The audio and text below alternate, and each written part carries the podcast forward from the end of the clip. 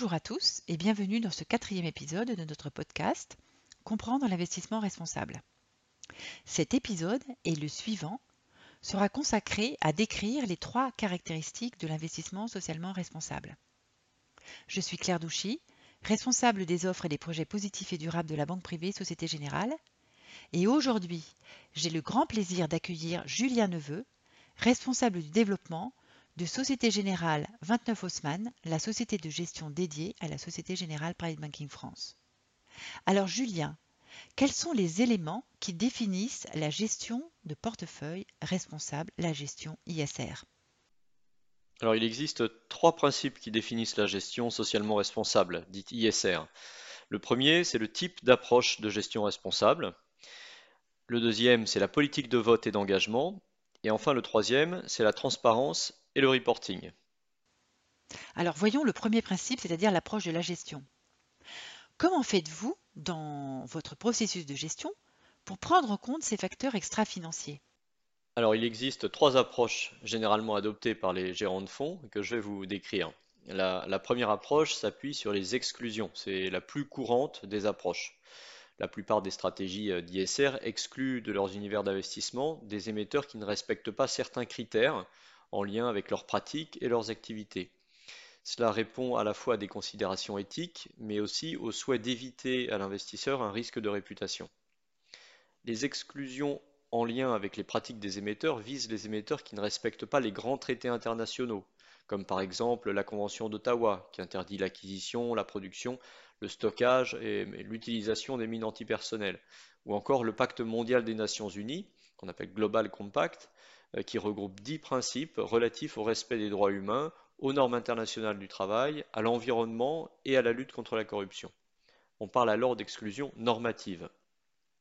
Les exclusions qui visent des secteurs d'activité répondent quant à euh, elles, davantage à des critères éthiques ou de valeur.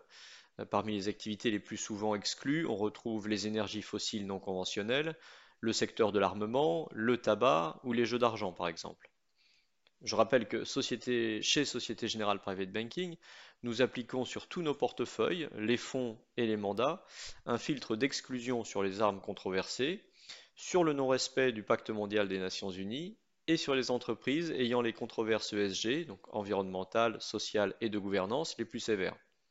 Pour les fonds sous gestion ISR, on va un cran plus loin dans les exclusions, puisqu'on exclut également les entreprises dont le chiffre d'affaires est exposé à plus de 15% sur les secteurs de l'armement, des jeux et de la pornographie, du tabac et des OGM. Alors merci beaucoup Julien. Et après l'approche par les exclusions, quelle est donc la deuxième approche?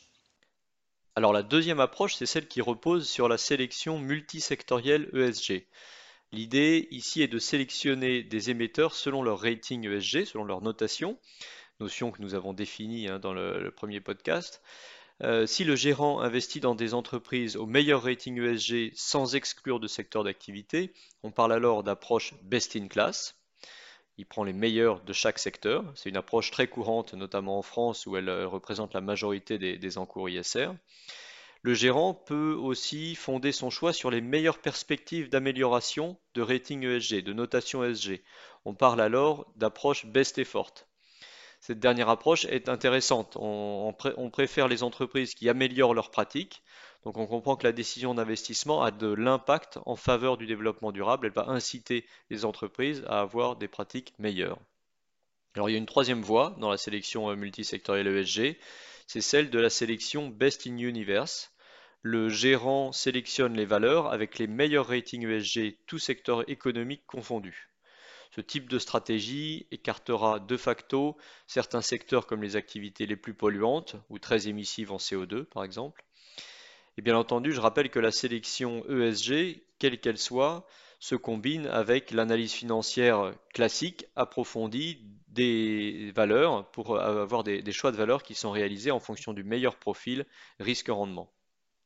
Venons-en maintenant à la troisième approche de gestion responsable. Alors la troisième approche de gestion euh, responsable, il s'agit de la sélection thématique. Le gérant investit sur des secteurs en lien direct avec des enjeux de développement durable, comme par exemple les énergies renouvelables, la transition énergétique, ou dans des thématiques sociales comme la diversité, la santé ou l'éducation par exemple. Très souvent, les gérants responsables combinent ces approches entre elles, notamment l'approche d'exclusion qui est associée à l'approche en sélection ou l'approche thématique. La société de gestion ou le gérant définit d'abord son univers d'investissement comprenant des exclusions, puis construit son portefeuille en sélection multisectorielle ou thématique. Quelle que soit l'approche de sélection retenue, les critères financiers classiques, euh, comme euh, la solidité de l'entreprise, sa capacité bénéficiaire, son positionnement concurrentiel, ses avantages comparatifs, font toujours partie de l'analyse de l'investissement. Pour notre offre de gestion ISR, c'est l'approche combinée d'exclusion, je vous en ai parlé juste avant, et de sélection multisectorielle best in class et best effort que nous avons choisi chez Société Générale Private Banking. Merci beaucoup Julien. Grâce à vous, nous avons donc vu plus en détail les process de gestion ISR. Alors au début de notre épisode, nous avons expliqué que la gestion socialement responsable ne reposait pas seulement sur un process de gestion, mais devait également intégrer deux autres principes. Lesquels sont-ils? C'est ce que nous aborderons au cours de notre prochain épisode. Ce podcast fait partie d'une série d'épisodes proposés par Société Générale Private Banking pour comprendre l'investissement responsable. Il est disponible sur les plateformes de streaming Spotify et Apple Podcast via l'émission Private Talk by Société Générale Private Banking et sur notre site internet www.privatebanking.sociétégénérale.com. N'hésitez pas à vous abonner pour être informé de la sortie du prochain épisode et à en parler autour de vous.